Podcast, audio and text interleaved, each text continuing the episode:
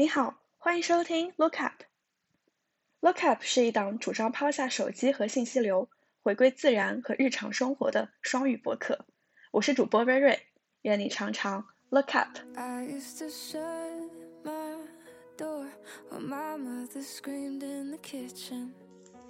那这一期节目呢是一个养生局，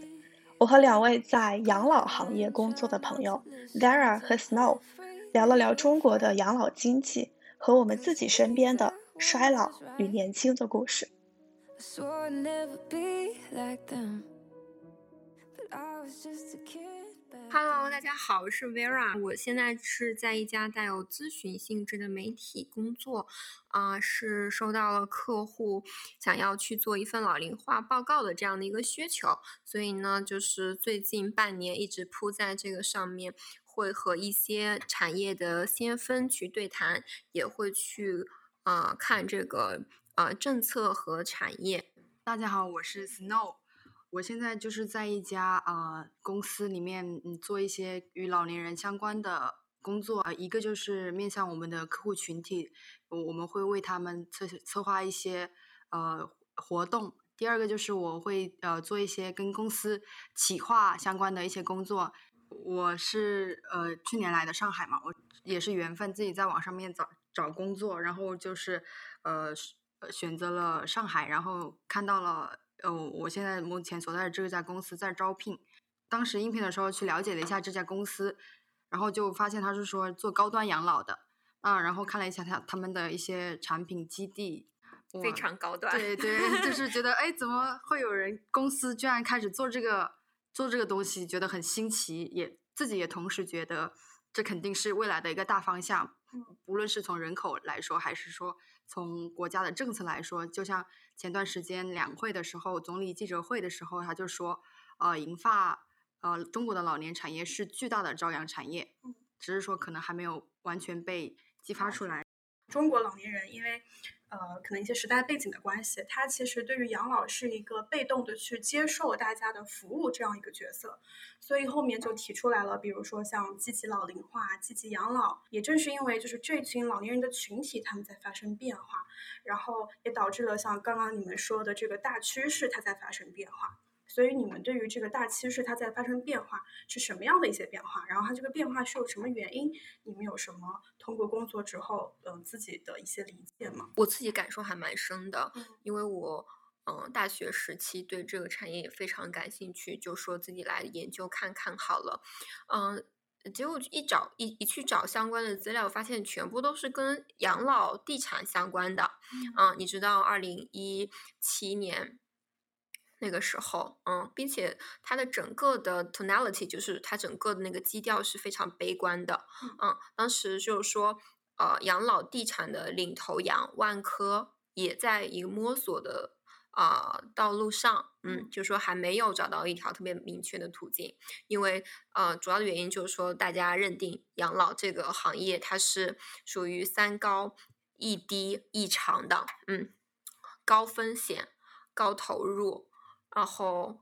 然后有一个低利润，然后长回报周期，对，嗯，对对对，是嗯，但是现在的话，你就会发现完全不一样了，嗯，比之前，因为现在就是除了谈养老、养老地产，会有别的东西出现，那就是老年消费，嗯，嗯然后以及说过去可能大家一直都在讲说在探索摸索，但是现在的话会讲说已经有一些企业对吧？摸索出了一些模式，能够呃去盈利了，嗯，嗯。所以这个是我自己观察到的一些变化，嗯。呃，有人梳理的话就，呃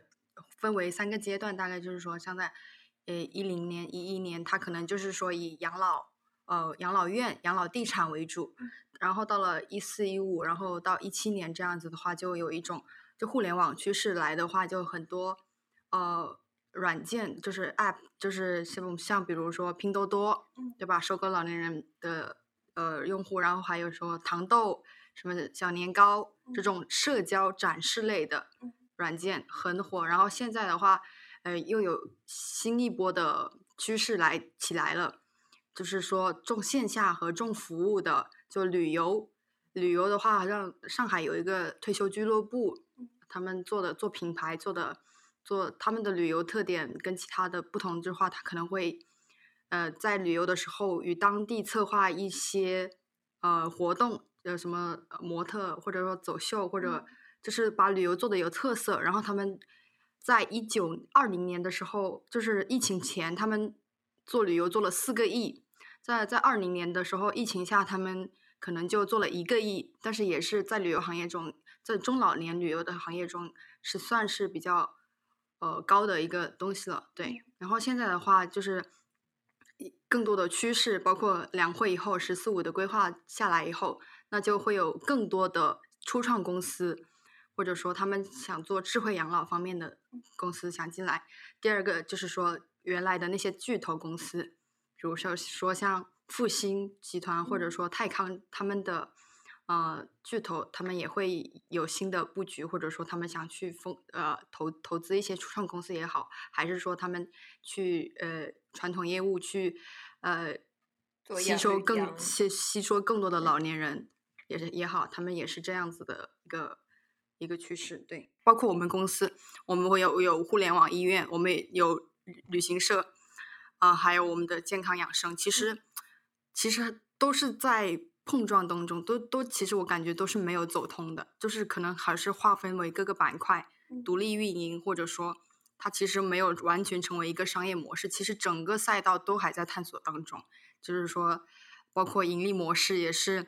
我们老板他自己也讲了，就是说单纯的做养老是不赚钱的。嗯，就像我们公司的话，它是有原来是有金融板块的。嗯，你你你的总体的目标肯定是想要老年人，他们是有钱有闲的。你你最终的目标是想要他把钱吐出来，给你一部分，不不管是通过消费也好，还是说其他的理财产品也好，你最终的目的是这个，那那你就要嗯，你当你能够取得他们的信任，拿到他们的钱之后，你怎么去生钱呢？你可以通过地产，但你可以通过呃金融的方式，比如说呃呃放贷的方式，对吧？嗯、像给一些发展中国家、东南亚的国家，泰国呀什么的，我们给他放贷，放贷是赚钱的。然后的话，哦，我们公司的盈利的话，就是基地酒店，我们旅居的话，基地酒店它是呃毛利，嗯毛利的话，但但是它还是盈利的，但是它盈利的那个模式不是不是最终的，对。然后，呃，但是现在的话，就是监管金融监管嗯相对来说会比较严格，所以说金融的话，我们就暂时我们的呃公司的主要核心业务又回到了怎么去挖掘老年人更多的消费，是实打实的现金流的消费，而不是说把他们的钱融进来之后又二次生钱，而是说他可能要一次性消费，怎么去就是呃打干细胞也好，或者说做这种医呃医医疗也好，还是说买我们的健康产品也好，想让他们多次消费，去去这样子，而不是说我们融进钱，然后再去给那样子的消费，因为那个时候现在现在监管相对严格了，是这样子的一个模式。对完了，Snow，你已经把你们公司全卖了。还行吧，老这个板会听这期播客吗？还行吧，因为这个商业模式，这个还行还好。得到了改革开放的红利的那一批人嘛，嗯，对对，然后他们就手里还是挺有钱的，所以当他们退休了之后，他们的整个的消费的需求就被释放了。嗯嗯，这个新人群的出现，其实是对产业的一个发展挺重要的一个呃关键点。但是现在就是嗯、呃有出现一种说法是说，啊、疫情期间大家不是都关在家里嘛，嗯嗯，老年人也是，嗯，然后他们就开始学会被迫去学习用啊、网络去进行去释释释放他们的一些社交的需求，嗯嗯比如说去看直播什么的，嗯，所以就是去培养了他们在线上交互的这样的一种习惯吧，啊、嗯。所以会发现说现现嗯、疫情过后，有一些企业其实是很好的把线上跟线下去做了一个融合，嗯，比如说花样百姓，花样百姓是一个给这些啊五十加的新青年去做举办老年模特大赛的那种，它的面面向人群是不是女性？嗯，以女性为主，但是也会有一些叔叔，嗯，对，嗯，然后他其实之前就是线下的嘛，但嗯是因为疫情这个原因，他就是在疫情期间自己去摸索，在线上去教课，对，去教他们怎么样去走秀，去拆解，嗯，他们这种线上的话，流量还多吗？就是说，有人去看嘛？这种直播什么的？呃，其实，嗯、看的人是很多的，嗯、嗯你知道，是在哪些平台去做直播？应该就是在微信公众号，嗯，可因为小小微儿童吧，可能是小儿童，因为我们公司也是做那个是疫情，我们也有幸福学院，不只是说教他们用怎么用手机，也教他们怎么用，就是呃一什么走秀啊，什么模特养生啊，模特队，我们当时都是有的。然后我们公司当时用的软件就是小儿童，因为它直接可以从微信端进去，然后它又是可以回放的。但小儿童它是算是一个 to B 的一个或者对对 to B 的一个东西，它一年好像是两三千块钱的一个会员会员费才可以享受到这种。嗯对，我觉得最重要的一件事情就是，嗯，就是一定是以微信为主，因为他们这群人是非常重社交的，对，嗯，对，然后，嗯，但是在线上就会就不不是不是纯在线上，因为其实在线上教很难，他们就是老人，他们可能没有那么容易的去学会，嗯，所以花样他们做的一件事情就是，嗯。就去拆解每一个动作吧，啊、把它变成像 Keep 一样那样子的东西。那这样老人的话，平时可以在家自己去练习，然后一段时间之后就可以在线下，嗯、大家集中起来做一个训练营这样子。嗯，还讲了个就是就是他们的那个自我展示的需求是非常高的，不管嗯是你去旅游也好，喜欢拍照，喜欢发朋友圈，然后的话，而而且第二个就是说，你教他们怎么用手机的时候，怎么用美图秀秀的时候，呃，怎么用抖音拍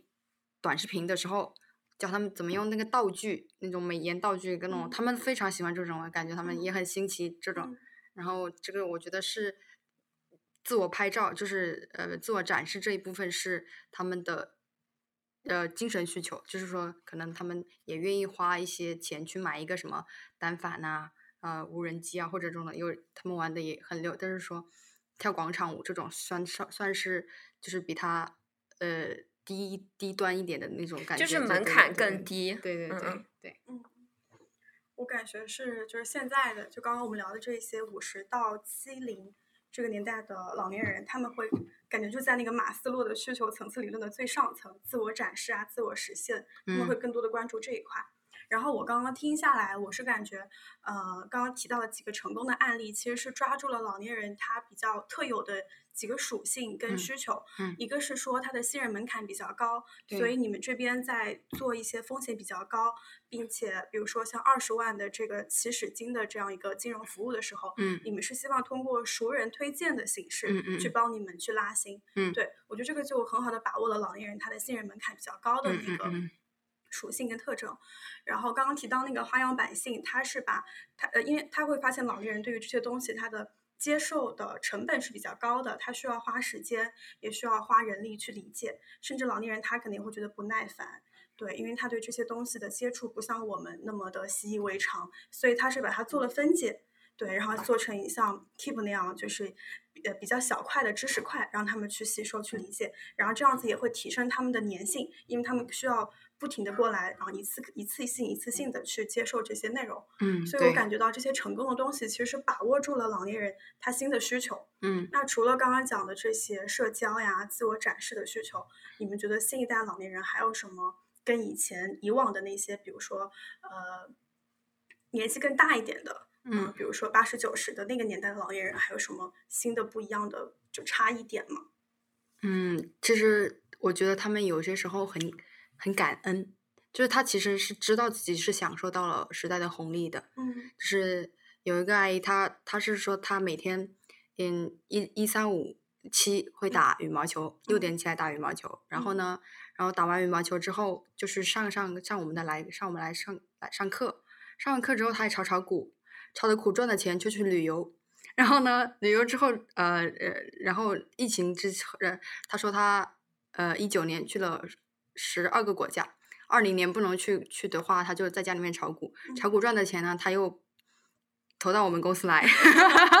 然后呢，他其实是我觉得他们他是感恩他这个是感恩他的现在的生活的，然后嗯。他也不用带孩子，他其嗯。实我觉得他们是有一种感一一就是感恩，嗯。对，然后是不同于他们的这种，然后他们会感觉到幸福吧，然后然后还还有的话，可能也会有一点就是善善良吧，就是可能也是人人群层次。上次搞到一呃采访到一个就是五十多岁，可能刚退休不久，两三年或者四五年的时候，他说他会帮社区里面什么收养流浪猫啊，或者说也有这种就是关爱那种街道的，就是独居老人，他们也会有这样子的，就是善心和爱心，对，嗯都感觉都是比较向上的哈。嗯，对啊，我感觉这一群老年人，尤其是他的经济条件已经满足了一定基础之后，他是更愿意去为别的老年人去做赋能的。嗯，比如说，他会为年纪更大或者为一些弱势群体、独居老人去提供一些服务，嗯主嗯动去帮助他们。嗯我觉得就像我刚刚一开始提到那个老年人从传统的被动接收养老服务，变成了一个他在积极的发光的这样一个角理财方式也会多元分散，比如说他不只投给我们，他不会把所有的钱都都压在我们身上，就像你理财的方式一样，他们会。买别的公司的金融产品，不管是什么什么也好，就是另这是关于他们的一个多元分散的理财观念啊、第二个就是，嗯、信任门槛之高，刚刚啊、呃夏明也讲了，就是说，呃，他他的粘性很高，就是嗯他，我现在觉得他们有一份事业心，你知道吧？就是 在我们公司成为这个这个会员，因为我我们公司就是老会员比较多，然后口也是口碑效应嘛。就是比我举一个例子，就是说最近我们我有一个，嗯、我们公司旅行社就是上海市优秀旅旅行社评比之类的，有个上海的一个排名这样子。然后呢，我们公司就是投票嘛，不是要他们就是说，嗯，三十分钟后就可以投一票。然后你知道昨天，昨天晚上，嗯，我不是呃写了那个写嗯、后面这些你可以那个，我就是想就是不是写那个用户会的文章吗？用户会那个文章是就是我一个老年朋友，他女婿开的，他要我拍去哦拍拍他的女婿这个东西，他也有事业心，他朋友圈要么就是我们我们公司的东西，要么就是他女婿的东西，他他两个都大声的吆喝，然后呢，我们不是那个旅行社攀评比嘛？昨天我跟他聊了很多，然后我说，呃，我们早点休，呃，就是现在不早了，我早点休息。然后他说我还不睡，他说我每天可以投，呃，每天可以投三十票，就是说，呃，就是，呃，我我们那个会员群里面，我们每个人都在投，等到零点的时候我才我才睡，就是。他说：“他说你们，他说我我们员工有些时候都不发这个朋友圈的，就可能发一次就不够了。然后他，但是他是那种每天都发的那种。然后他们投完票之后会把那个截图晒在群里面。然后就他说有些会，所以我们有些会员看到你们自己的员工都没有我们积极，就是我感觉他们是有那份事业心在那里的。对。对对，小喇叭。然后就是，我就哇，就觉得就是哎挺感动的。其实是他们对你跟你建立了感情之后，愿意为你做很多事情的一个表现嘛。对对对，嗯嗯，就是他们其实是非常呃愿意去有展现自己的价值，我觉得。对对，嗯对，就这个点，我刚刚也是我特别想说的，就是我感觉像我自己爸妈，他们有时候也会做一些类似的事情，嗯嗯嗯，拉然后拉票啊什么的，对对，对啊，而且他是很想告诉我他做了这件事情，嗯嗯。我感觉他在等待那一份夸奖，他对对想要告诉我对对他发挥了他的价值感。就是我觉得现在老年人是，呃，不仅是他们自己本身的这些能力啊、意愿变了，而且我觉得他们也是对于我们的那种关注的需要，也是也在有在加深的。他需要我们更多的去关注他们。对对对，对，所以现在不同的产业可能在关注老年人的吃喝玩乐，嗯，可能是为了自己的盈利，但是我觉得我们自己本身对于老年人的关注，就是或者说那一份就是对于身边老人老人的那一份关爱，我觉得还是要继续保持的。嗯我我我特别想补充一下你嗯刚刚说的那个点，我觉得你特别聪明，就是一下就抓到了我们两个刚刚在讲的点。但是，呃，你刚刚说的那个就是呃，因为信任门槛比较高，所以呃，老龄的产业都是老龄的企业都是比会利用这种呃口碑效应，嗯，口碑效应对他们来讲很重要。嗯对，第二是说他们对于一些东西的接受程度可能没有那么快，嗯所以你要对他们去就非常有耐心。嗯其实这两个点不算是他们的需求，而算是他们呃这个人群的一个特点。嗯对，就是说你你需要投入很。企业是需要投入很高的一个服务的，嗯。但是，一旦投入了这个服务，你一旦这些老人与你建立了这个信任，啊、你是能够去呃获得一些东西的，比如说他们给你推荐的推荐的一些新的会员，嗯，粘性比较高。对对对。对，嗯，所以这个是这个人群的一个特点。那如果说到嗯、这个人群有哪些需求，嗯，我觉得其实他们嗯非常特别的一点是，嗯嗯，因为以前的一些老人，比如说是。呃，因有你这里要不要讲一下？就是其实我们不是那么严格去以人群去，呃，以年龄去划分，而是以这种呃心态去划分的。嗯，就是有一部分，嗯、老人他们有一些经济能力啊、然后并且他们其实已经解放了自己的。呃，思想，嗯、他们觉得说有自己的生活，而不是完完全全的围绕着儿子或者是围绕着孙子转，嗯，所以他们就会去想如何去满足自己的这个吃喝玩乐的一系列的一个需求，嗯嗯，但是其实我觉得就是嗯，可以就是还是要分层次去讨论，嗯，对，因为因为就是说中老年人群，它绝对不是一个人群，而是无数个圈层去去去组成去组成的。我自己看下来是比较不是说最顶部，而是说比较在上边的这些，就说刚刚说的那些有钱有闲的老人们，他们有各种吃喝玩乐的一些需求。但是我们同时要看到说，这个橄榄中部的这些老人，他们也是有各种各样的需求的。呃，如果以以一个呃形状或者说去描述说我们这个老年人的这个分布的情况，就是说按照经济，嗯，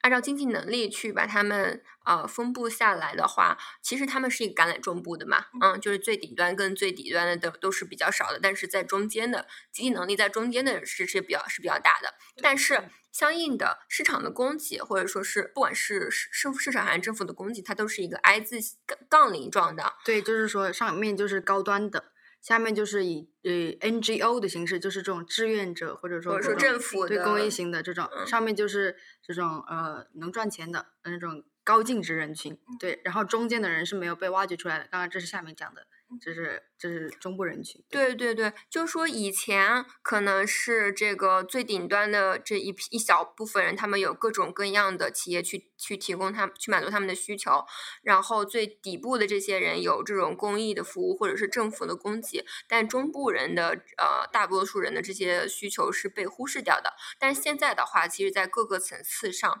都出现了去呃满足他们不同的人的一些产品跟服务。刚你们刚刚讲的，我一边在听，其实我自己有一些触动，因为我是带着我对于我的外公外婆啊、爷爷奶奶啊，还有爸爸妈妈他们的需求的视角去出发，然后去理解的。因为比如说像刚刚 Snow 提到的这些退休老人，他们有很好的经济基础，嗯然后他们是有钱有闲的一群人，嗯所以他们会呃愿意去投入这么多的资金跟时间去参与你们的那些产品跟服务。嗯但是我一听下来，我自己本能的一个感受就是，我爸妈肯定不会去，因为他们没有这么多的呃经济条件。并没有你们想象的那么高大上的那种。其实我们肯定产品的话，肯定是引流品或者爆品的。我们其实也做就是短线、短线的江浙沪周边的，就是比如说我们一个客单价也做那种几一百块钱去一日游摘草莓或者这种。对，这样子我们也有这种的，这种算是我们的引流。有些时候甚至我们的基地是亏钱去做，比如说一百块钱的房间卡嗯，你在你们那里住四五星级的上呃的酒店，我们在疫情的时候才卖一百块钱，其实其实并没有想象的那么高端，而且我们的产品它是有会员价和非会员价的，会员价肯定是扣什么点数，扣扣什么东西。那你非会员价的话，就比会会员价贵那么一点点，但是也不会特特别贵。所以就是说，其实是也是没有想象的，肯定他肯定既既既要赚你的钱，肯定是要先先把你吸引过来。所以说对对，肯定是低价撬动这样子的。所以说，肯定会有一定的补贴，就像拼多多一样，什么补贴吸引你这，所以并没有那么高大。对，这是我补充的，先补充一点。然后就是说，难忘所以赶紧赶紧去做，是吧？没有没有，就是说，呃，没有你想象的那么，就是很因为你可能花了一个二十万，就是就觉得那个还就是觉得好像说挺高的。对对挺高的，但是嗯，是，但是其实对于上海的老人，二十万其实不算太多，是洒洒水对，洒洒水，对对对。然后我知道 Snow 你的工作里是能真真实实接触到那些老年人的，呃，我还蛮好奇你在接触这些老年人的过程中，有没有让你呃特别印象深刻的一些小故事？小故事的话，我就讲一个开心一点的吧，对吧？上次讲的就是开心点，就是小故事，就是呃，毕竟嗯退休了是，就是我上次跟他们一起出去玩，然后坐坐大巴上嘛，然后大家上的人的坐都是睡觉的，然后呢，一般的话老年人你不会让他坐后排，因为当时颠呐、会比较那个的话，你会想让他坐前排，但是有一个阿姨。对他就是要坐后排，坐最后一排。然后呢，大家都睡了，他不睡。然后呢，他还起身看大看大家看窗外。然后我就是坐在他前面那一排，他就拍拍我，他就他就问我下一个行程我要不要去。然后我就说我暂时还不知道。其实我内心是不想去，我觉得出差麻烦又挺累。其实是嗯，然后啊，然后我就说不知道。然后然后我就说你不睡吗？他说他不爱睡觉。他说我妈妈也不爱睡觉，外婆也不喜欢睡觉。然后他说，然后。还挺骄傲的样子，然后我就说啊，我好羡慕你们呐，就是现在都可以出来玩了。然后我说我现在也想早点退休。然后他就问我多大，我说我我那个时候二十三岁嘛，然后我今年二十四岁嘛。然后然后他说哎，二十三岁还才刚开始呢。然后我说呃好羡慕，他说他就说嗯，我当时我我没退休的时候也是很很很期待退休的生活的。然后他说现在退休了。我觉得确实蛮好的，对，然后就是对凡尔赛的那种，然后你就也不知道说什么，就觉得他，然后接下来就给我看他，哎，你看我这张拍的好不好？就是出去玩的拍拍的好不啦？然后然后还还指指点点说你，哎，你这张哎构图怎么怎么样？就是开始跟你聊这方面，就是确实他们就是心态开放了很多，对。然后的话，如果还要讲一个嘛，讲一个悲伤一点的，就是有一次一个呃我们的客户。对吧？就是很开心、很张扬、很乐观的一个，嗯，喜欢吆喝的一个客户，嗯，来到我们公司的第一件事，居居然就是问我怎么删除他的一个微信好友。然后，嗯，我看了他的微信的那个对话框的话，就是一条他发出去的信息，对方没有回复，那句话就是说好些了吗？然后，嗯，就是说那个他的好友已经去世了。然后我就问问他。是不是每个你去世的人都会把它删掉？他说：“那留着干什么呀？”嗯呃，就是还还调侃一下，开玩笑是供神嘛，就是这种，就是这种感觉。然后他，然后我就想到说，他们会引发了我一个思考，就是说他们怎么会去面对自己的死亡，或者说想到自己死亡后，呃，他们的呃子女或者说他们的朋友会如何去接纳他的这一份呃死亡的感觉？对，嗯。我觉得应该也很豁达吧，就如果是这样一个非常豁达去能够接受自己非常好一个好友的去世的人，对离开的人，应该也非常能够淡然看待，对吧？大家忘记遗忘 他，嗯，对，可能他也没说想要别人记住他，对对对对对，嗯，非常活在当下，很酷的一个阿姨，嗯嗯。但其实我很想要补充的一点就是。嗯，因为你刚刚那个阿姨不是说，就是退休生活真的很愉快吗？对对。但是就今天不是其实有说那个什么养老金啊制度，就是刚刚出来，嗯，个人养老金制度刚刚出来，然后它是有一个退休退休养老嘛，最近不是在推延迟退休？对对对，有有有在推延迟退休。然后我在看下面的评论，超级负面的，你知道吗？嗯。他说谢谢不了。人说，然后说，我不知道我有没有能力去活到六十五岁，然后我不知道说，呃，就是说，因为现在可能大家工作压力太大，嗯，然后不知道说到六十五岁之后，然后只有十年我就死了，我我我我就要走了，对，就是可能现在大家还没有办法去理解国家的这种啊延迟退休的一种政策，但其实在长远上去讲。它这个政策是非常非常必要的，嗯，一方面来讲，嗯，就其实整个的一个人口的寿命平均寿命是在增加的，嗯，对，然后，嗯，第二个是来讲国家，其而且是当你的这个健康寿命寿命增加了之后，啊，我们就健康注重起来，我们的健康寿命也是会增加的，那就意味着说，其实我们。如果你五十岁五十岁退休了之后，你你还就是太年轻了，你知道吗？你还可以做很多的贡献的。对它其实，如果你这部分依旧去再进行一个救援的话，其实是能够缓解国家很呃很大的缓解国家人口年轻人口不足的这个压力的。是的，是的，嗯就是说你你的呃国家要发展，肯定是要有劳动力或者人人人口去推动这个的话，它它其实应该是一个抗老龄化的一个东西吧，我感觉是。嗯，对，它其实是叫做说积极应对老龄化社会的一些啊、是顶层设计啊。对对对对，这就是就是说，呃，去评论那个不想延迟的话，都是年轻人，对吧？说不定老年人他也想有自己的发挥的价值，就说人闲下来，人闲久了是会生病的，所以要么就要出出去走走，要么就要劳动，对吧？出去走走就去旅游，如果你嗯没有就是旅游的话，你可能很少，就是一年的话，短线游、长线游，你可能加起来总会有空余的时间，你可能还是会要去做一些事情，让自己活泼起来。对，嗯，嗯所以其实如果要说到到底评论的人是哪一部分人的话，你就就必须要牵扯到，就可能就要牵扯到说现在大家的一些工作压力会比较大。对对对对，呃评论区的那个现象，就让我想到前两天我朋友，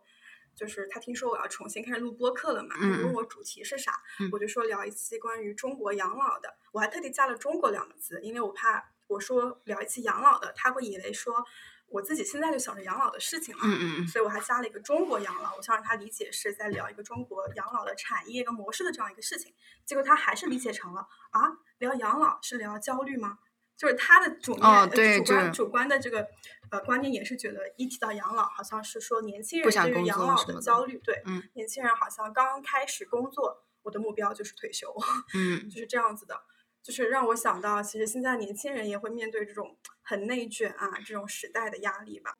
其实我之前对于一些主流媒体里怎么样去诠释养老这个东西还蛮关注的，但是我就发现好像在主流媒体里面很难去找到一个让你觉得特别欣赏，比如说刚刚那一位很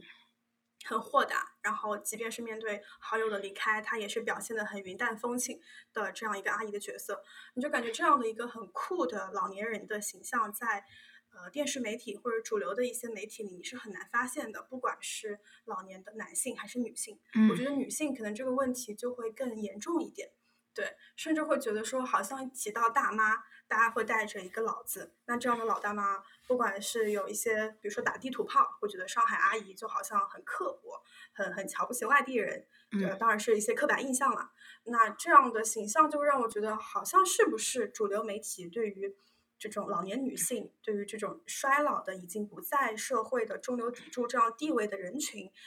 有一点点妖魔化的现象。所以我还想，呃，就是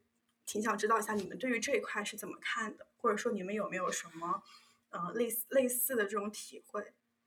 嗯嗯，其实我觉得就是代际的更迭是需要时间的，嗯，嗯就是从它到这个现实到再落实到这个影视里面，也是需要一定的时间的，嗯就呃，其实传统的对于女性，就是说大妈一一定是非常不讲理的什么样子，我觉得还是挺污名化的一件是事，嗯，就呃。就一方面来讲说，可能写写编剧的那些人他们都不懂女性吧，啊，另一方面来讲，其实整个我觉得整个在这个社会上，这群人都是被不被理解的，嗯，他们嗯，就就像是之前其实有一个叫叫阿姨在抖音上迷恋那个贾静东嘛，嗯嗯，其实非常能够暴露说这群人他们的一些情感的需求是不被没有得到重视的，嗯我突然 有想到，之前有一个阿姨叫苏敏，是叫苏敏吧？就是一个阿姨，她然后她已经可能五十多岁，然后她在家庭里过得很不幸福，丈公呃丈夫把她可能只是当做一个呃呃烧饭然后洗衣服的一个家庭主妇的形象，然后她感觉不到自己的一个价值感，所以她就决定离家出走，然后她自己一个人环游中国，并且通过自驾游的形式。然后一下子也是爆火网络，嗯名字应该是叫苏敏。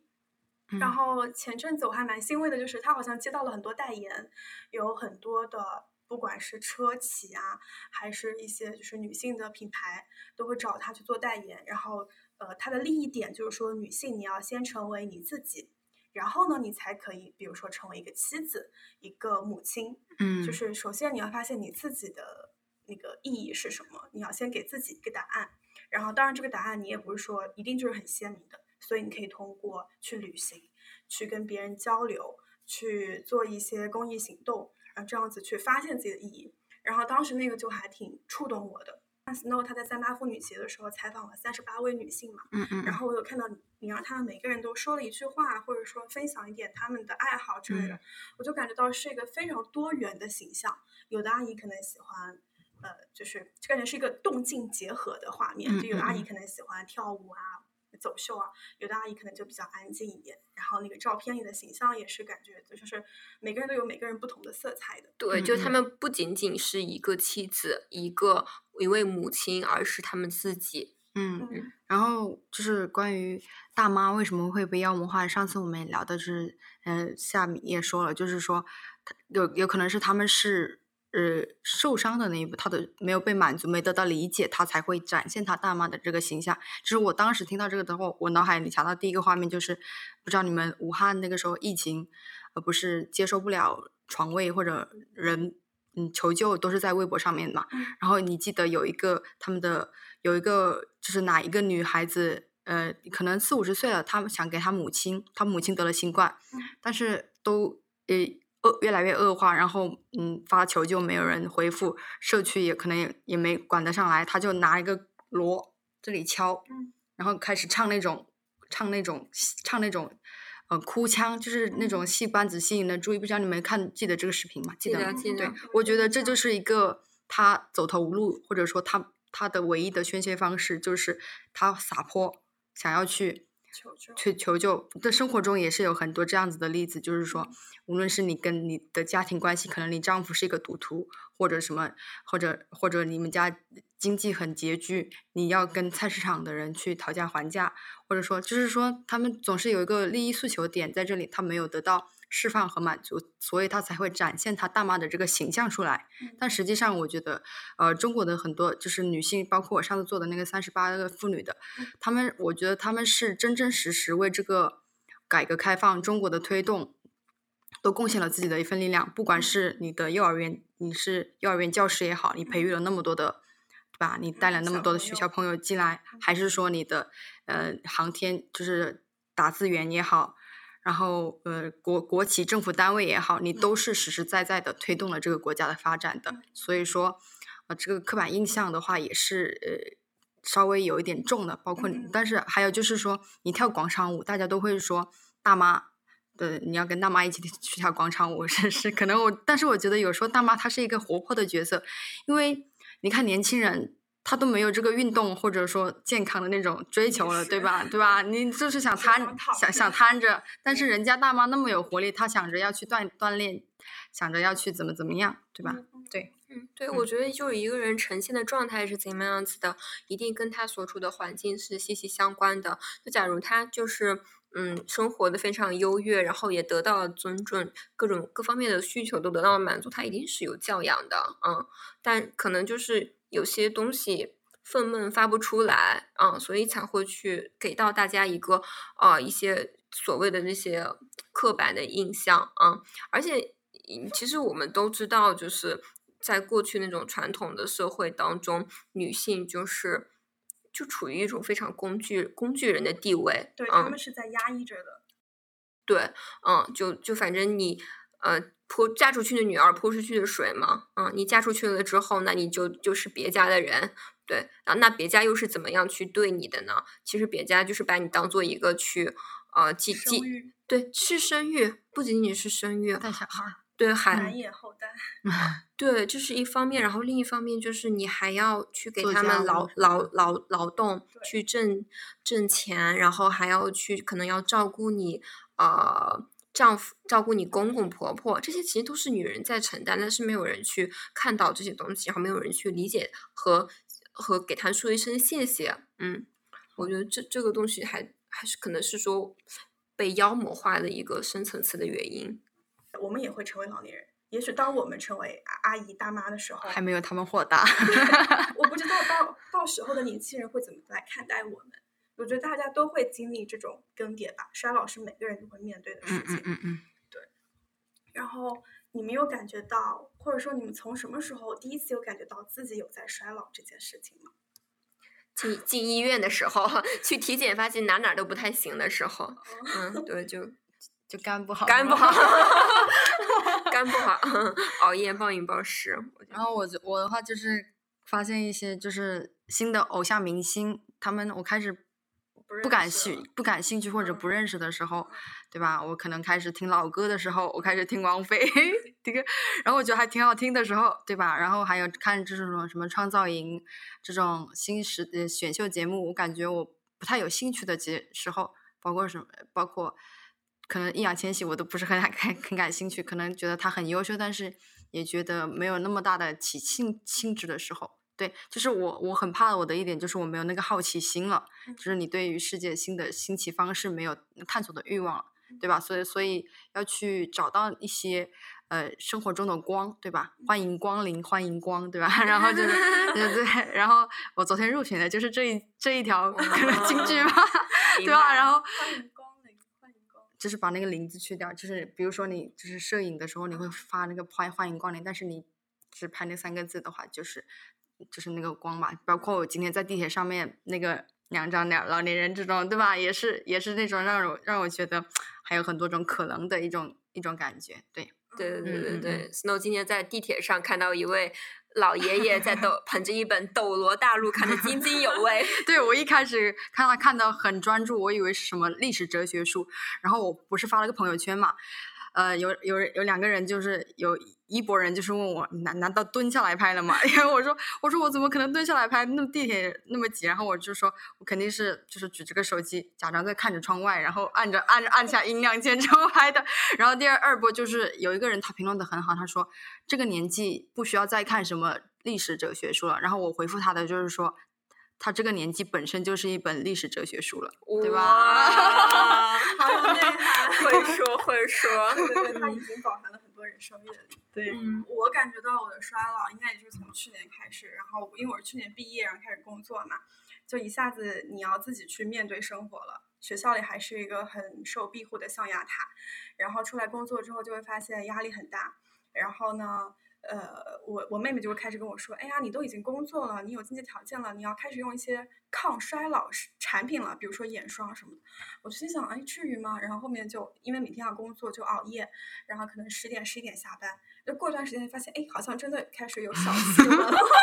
然后就感觉就是有那种害怕，对于生理的害怕。呃，生理衰老的害怕，也有那种精神上的，比如说之前我们有一个校招生，他就离职了，然后我就组了一个局，大家一起去送他，就是我们这一批进来的校招生还有实习生。嗯呃，因为我是研究生毕业来工作的，所以当时校招生还有本科毕业来工作的嘛，所以我算是比较大的。嗯，跟大家一起吃饭的时候，他们聊的那些偶像明星，我一个名字都没有听过，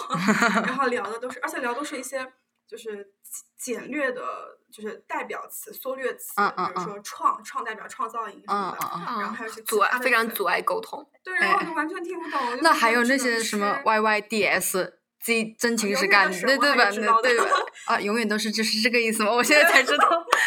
“yyds” 是永远都是。没没关系，我们关注的都是这种老龄化这种大的趋势。对对对，是是是。然后我就发现，好像自己也在开始面对衰老这个事情，但是我真的对衰老开始有一点点害怕，还是因为受我妈妈影响。就我妈妈，她可能跟我们刚刚聊的那个形象是有一点符合的，她也是就是在家庭里付出是比较多的。比如说我从小是妈妈带的比较多，因为我爸爸工作很忙，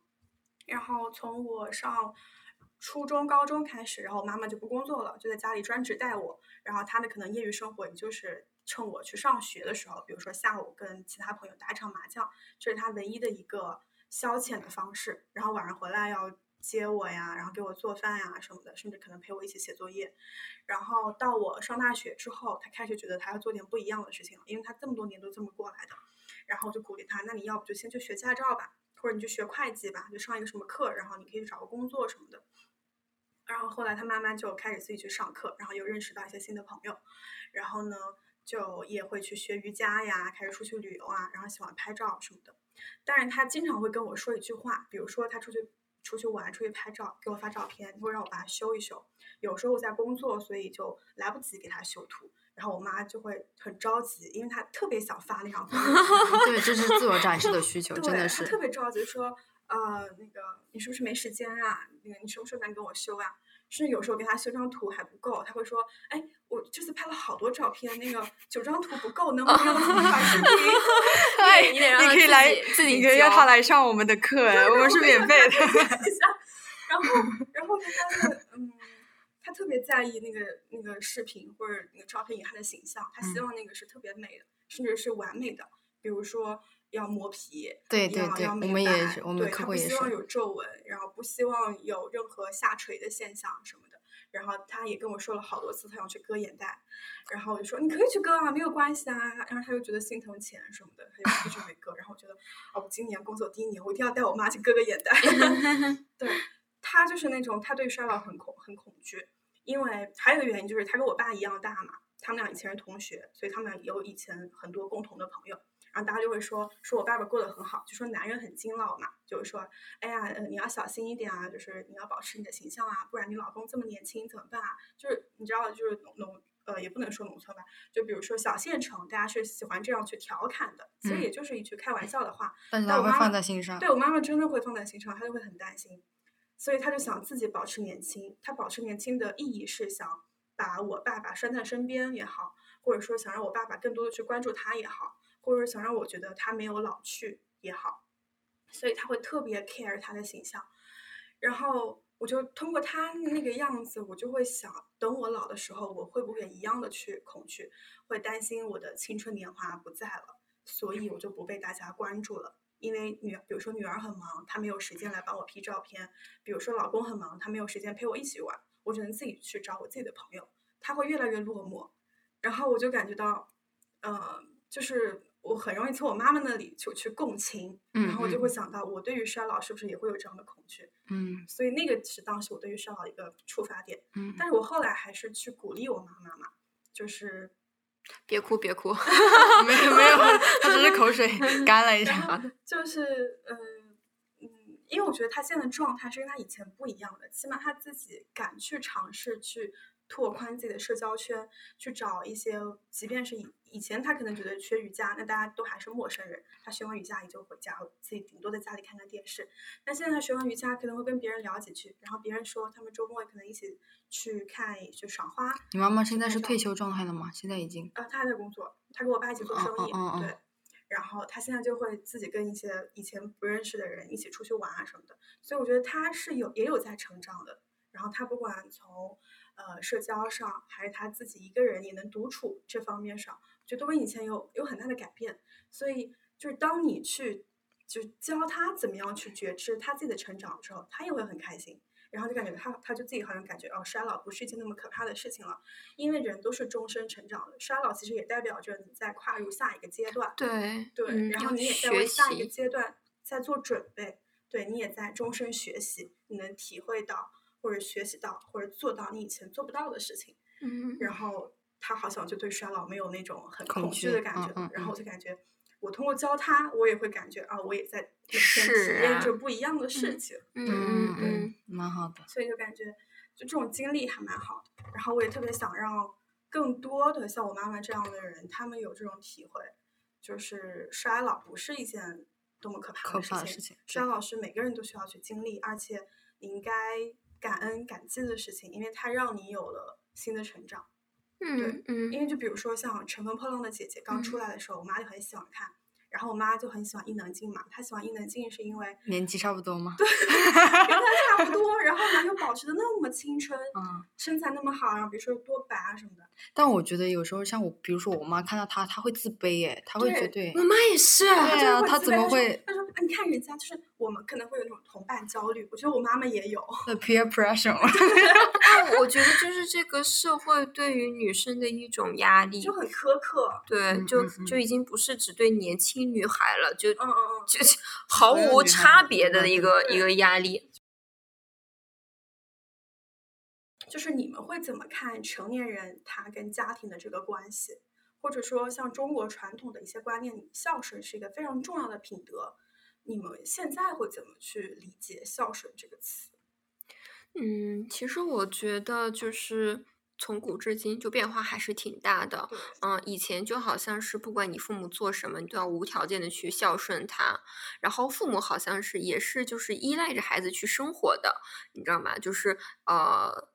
在孩子成年以前就各在生养孩子，然后呃为他赚钱，然后赚了钱之后给他买房，买了房之后，对吧？催孩子结婚，然后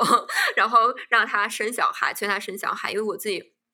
有一个朋友，然后他的呃妈妈退休了之后，就一直在催他生小孩，也就觉得说你如果不生小孩，你就是对我不孝。嗯，但其实我觉得这样子的一个关系是挺有 toxic，就是挺有毒性的啊，就要说明是你完全作为父母来讲，你你的生活完全是嫁接在你的儿女身上的，你没有你自己的生活。嗯，其实，呃，我觉得就是跟你刚刚在讲你妈妈嘛，嗯嗯，就是如果你真正有自己的生活了之后，你是不会担心说哦，我的女儿不理我了，我的老公不理我了，嗯，因为我因为我妈完全是那种。我很忙，不要打扰我的那种状态。然后，因为她有自己的梦想，她有自己的生活，她说嗯我一定要去追求什么东西，我一定要去实现什么东西。嗯，我觉得这个是一个比较好的状态，就是你，你妈妈跟你都是非常独立的啊，或者你的父母跟你都是很独立的，然后你们各自在去为自己的生活去努力，但是你们又可以彼此去支持，啊，就没有那种呃绑定啊、依赖啊，然后道德绑架啊，所以就是说回来啊，就是孝以以前可能是无条件的去服从。嗯，然后现在的话，可能更是基于这种独立关系的相互支持，然后呃独独立的基于独立的这种爱的回馈吧，嗯，嗯爱的交互，嗯，我不知道你们是怎么去，嗯，但我觉得你刚刚说的特别棒。嗯，谢谢，嗯嗯嗯。然后我的话就是，我是想到了很多很多，就是原生家庭的，就是就是那种捆绑的感觉，就是说，啊、以前父母都会讲啊、我是为了你好，对吧？然后父母的就是你的，对吧？然后我上次听到这个父母的就是你的之后。然后就有个反之亦然，你就是你父母的，你要什么对吧？对吧？对对吧？然后呢，你什么都要听对对对。然后呢，然后就是，然后但是这这种关系都是双方面互成的结果。如果你就是你你捆绑，要么就是经济没有独立，你要跟他在一起，比如说你要买房，你肯定是要依赖父母的支持的，对吧？然后你就是没有独立出去。但是如果你真的想要，呃，我觉得中国哦好像不太呃支持，就是说你你不不孝，就是说你你不满意你的原生家庭，好像你就其实呃不可以果断的解除这个反叛，就反叛父母，你完全切割对切割。如果你是在一个有毒的环境中，你其实是没有那么大的勇气、决心去跟父母断离的。但是我很希望，假如我以后有孩子，我希望他是有这种精神的。如果他觉得我就是很呃不好或者干嘛的，我觉得这才是一个呃独立个体的感觉。然后我之前就呃想到了，就是向彪向彪老师说过，就是说有种就是现在关系的原子化，呃，我们个体没有那么多的，就是上班之后可能下班后没有什么朋友，然后就就依赖网络、依赖手机。他说，要么就是现在原生家庭的关系反而会缓，就是会你跟你父母的关系反而会浓烈一点，因为呃嗯，就是你要么是跳到。呃，你关只关注你自己的方面，要么你就跳到了全世界，你要关注呃各个方面呃名人大事。你在你回到你自己的这一块这一个圈子的时候，那你就你你父母是离呃你最血缘对血缘关嗯系又回到了那种本本真的血缘关系那种。他说这个关系会深化在将来的呃发展社会发展中，因为现在年轻人不管是从经济啊什么买房买车的，你肯定是需要父母的支持的，但是。就是说这个关系会比较比较浓烈一点。然后关于孝顺的话，我觉得其实我不是我父母带大的，其实我一直想说，呃，每年过年回去的意义是什么？因为回去过年，我我觉得总是不是很开心，就是也就是。就是我想回去，我想说，我想带着他们一起去旅游过年或者干嘛的。我觉得这样大家都会比较轻松一点。然后，但是我我依然会每年过去过年回去，是因为我爷爷奶奶还在那里。我想说，能够回去一年，肯定是想让他们见见见面什么的。所以就是说，但是如果假如爷爷奶奶不在了，我说不定真的就不想回去过年了，对吧？因为 因为我觉得这个未来有很多种方式可以去过过这个春节嘛，你可以带你父母去旅行，或者说你自己，我们三个人不一定要在过年的时候在一起，你你任何时候过年后几天在一起吃个团圆饭也是可以的。对，孝顺的话，然后我感觉就是，嗯、父母有时候现在你参加工作了，他我我有时候也会要你在节假日的时候，就不，我现在也会懂得，比如说在节假日的时候发个红包在群里面大家抢一抢，或者说呃，我以前是不会做这些方面的事情的，但是但是你工作了社会人了，我觉得就是不一样了。有时候父母他还是想要你的一些小小的心意的，如果其实他表面上不说，但是如果你表达了，他会心里会高兴一点的。对，因为你你们春节应该都会给父母红包什么的。我现在，我现在 是脸皮还是非常厚，我我只要我脸皮够厚，我就一直可以收红包。可以，呃，对，没有，就是我们家就是属于那种呃，结婚之前都可以收红包的状态。嗯，主要主要赚的不够，赚的不够。OK，嗯，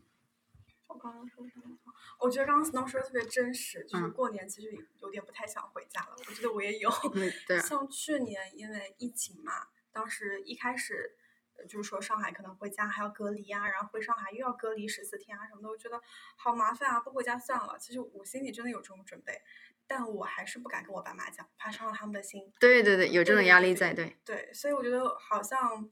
嗯，对于我们来说，好像有时候我们是害怕跟父母产生冲突的，因为我们会希望，我们会希望是大家是和和气气的，希望他们对对对开心。对呃，但是有时候他们的观念可能没有我们那么先进，对对对对，所以就或多或少我也会理解他们嘛。对于他们来说，如果，女儿女对就少了太多了。儿女毕竟还是他们的，就是最重要的精神支柱，或者说他们的好的做产，就是希望他们能够看到他们未来的样子，以及希望能够得到跟你更多的相处机会吧。但是我跟你讲，你知道吗？就是我跟我奶奶说，呃，我们就是鼓励就地过年的时候，我们公司会给一。一千块钱的，就是就地的这种什么之类的，你知道吗？他们说你别回来了。哦，呃，他说我奶奶，你知道吗？就是他是，他就说真的啊，那你明年别回来了。然后我当时，我当时说，哦哇，我就是为了想要见见你们我才回来的。然后你以为我就是，然后你以为我想回来 你以为我想回来，但是，然后，但是我就觉得他讲这个话的时候，我我一点都没有生气，我就觉得哇，他们的思想还是那么的觉得金钱，因为他是他们是受过苦的那么一代，他们每天日日出日许要劳作的，他们是对钱是非常节约节省的，他们就听到说可以，嗯，你回来不不回来过年你还有钱拿，他他是很认真的在做个做说这个事情，但是我一点都没有生气，我是觉得哇，就是那个可爱的那种感觉还是在的，他的他的那个观念还是在那个他的他们的那个呃毛主席时代的那种感感觉，省钱的那种感觉，对。上次夏敏用了一个词来形容艰苦卓绝的，感觉我学到一个成语。对，对，嗯，但是刚刚夏敏的那个分享我也还蛮触动的，就是我感觉，嗯，就好像有时候我是为了不想让我爸妈伤心，所以去做一些事情，但那个时候我也会不开心，对，因为我因为害怕冲突，所以说大家想保持一个中呃保持一个中和的点，所以我就只能妥协。然后后来我也是感觉到，就是每个人都要先照顾好自己，不管是我先照顾好我的感受，还是我爸妈他们先照顾好自己，而不是说把他们的生活压在我身上。呃，我不想让他们觉得，嗯、他们在我这里寄托了太多了。明白。对，我想跟他说，其实我没有能力去照顾好你们的感受，嗯你们要先照顾好你们自己的生活，就是那种，比如说像你妈妈那样，有自己独立的追求，有自己独立的生活，有自己的空间、自己的社交圈，我觉得那个就是一个很棒的事情。对他们也要先照顾好自己的生活。觉得今天的整个录下来，我还是很开心的，然后有很多收获。然后呢，既然我们是一个养生局，我觉得最后还是跟大家分享一下我们平时是怎么养生的。嗯，珍惜生命啊，朋友们！对健康养生方面的，天呐，我觉得就是就是多学学佛吧。佛系一点对，就是心情一定要一定要好，我觉得就是调节自己很重要。嗯，就有时候可能工作压力很大的话，你就是去跳脱出现在的这个呃这个这个所处的一个境地，然后去以一种将来的眼光去看现在现在所处的这种困难，可能都不是什么问题，嗯，然后就是多去交朋友，对吧？像瑞瑞跟呃 Snow 这样的，就是就 就特对特别开心，对，然后还有就是要。嗯，自己去锻炼，然后少吃点儿，对，吃 吃吃的吃吃，对对对对对，嗯嗯，对。那我的话就是，呃，就是定期体检吧，不能不管是你对你自己还是对你父母，对吧？上次张张小雨好像也说过一条微博，就是说，如果你已经二十五岁以上了，你的父母也不不年轻了，就是他们也是这种呃癌症。就是可能对对抗癌筛查，我觉得这个是这个是一个切实的建议，就是说你跟你对你自己的身体和你家人的身体，对，就是早筛早筛，然后早预防早早治疗这样子。然后的话，其次就是呃，就是多健康的饮饮食方式吧，少少熬夜，对吧？然后现在呃也有很多的呃。就是不管是护肤也好，还是医美也好，对吧？对于他们都在挖掘，都是大健康领域，干细胞啊，对啊，干细胞，对吧？我们谁谁谁都想进来去赚这个钱，不不管是老年人的钱还是青年人的钱，就是说，但是最重要的就是说，我对对。如果你是想护肤的话，我我其实化妆我很少的，但是我觉得有一个就是很重要，就是防晒很重要，就是对吧？你可以不不化妆，但是一定要防晒，因为我我这个我我昨天算了一下，我一年防晒花了五百块钱呢，就是呃其实也不算多，但是但是我觉得关键是要勤劳有，还有我补充一点就是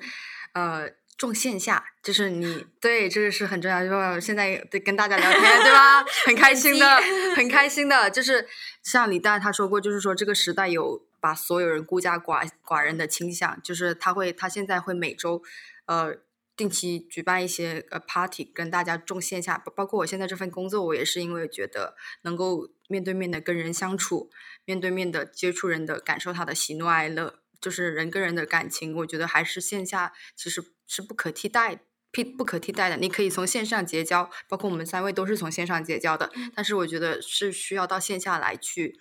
去真实的去接触他。对对对，所以说我觉得呃这些健康的话，嗯。健康管理也好，什么的也好，但是，嗯，你的线下的这些，呃，去定期的去逛逛公园或者干嘛的，都是有利于你的身心愉悦的。可能你一天 上班很很忙很累，对吧？今天也是，对吧？但是现在的话，或者聊的还比较开心哈。可能可能你到时候剪剪的话，可能会比较那个一点。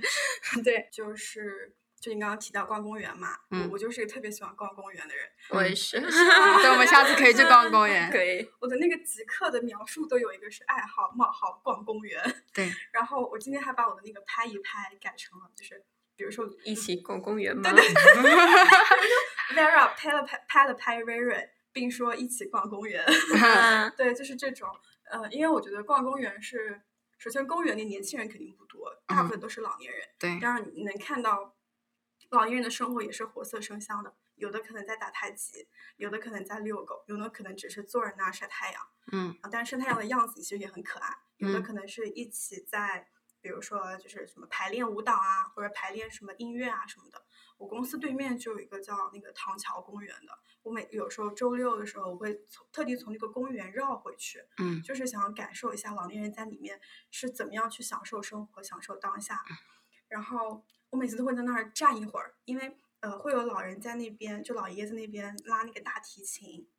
然后会有阿姨在那边走秀，然后还有老年人在那边就是下棋啊，然后遛狗啊，聊天啊，呃聊天说的都是上海话，我也听不懂，但我就觉得就那个场景好像我是真真实实融入到生活里的，就是像之前不是那个 Soul 那个电影不是很火嘛，嗯嗯，然后他也是教你怎么样去。融入到生活里面去，去好像去享受每一个当下。对对对，对是的。所以我觉得，不管是逛公园，还是我们现在就大家聚在一起，真实的有这种连接。包括我为什么又重新想录播客，也正是因为我感觉每次录播客对我来讲，都是去认识一个新朋友，去重新能有这种坐下来的机会，把一个问题聊得比较透彻，让你在这种网络上比较碎片爆炸的信息。呃，可以去获取到一些不一样的觉知跟见解的东西。嗯，所以然后我今天特别开心。对 对，我我也很开心。老年人的这种产业的研究，然后讲到我们自己怎么去面对衰老这件事情，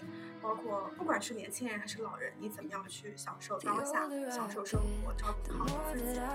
后，我觉得今天我们也是聊挺多的吧。对然后谢谢我的两位 guest。嗯，谢谢瑞瑞邀请我们。对。You just try your best not to get hurt. I used to be mad, but now I know sometimes it's better to let someone go.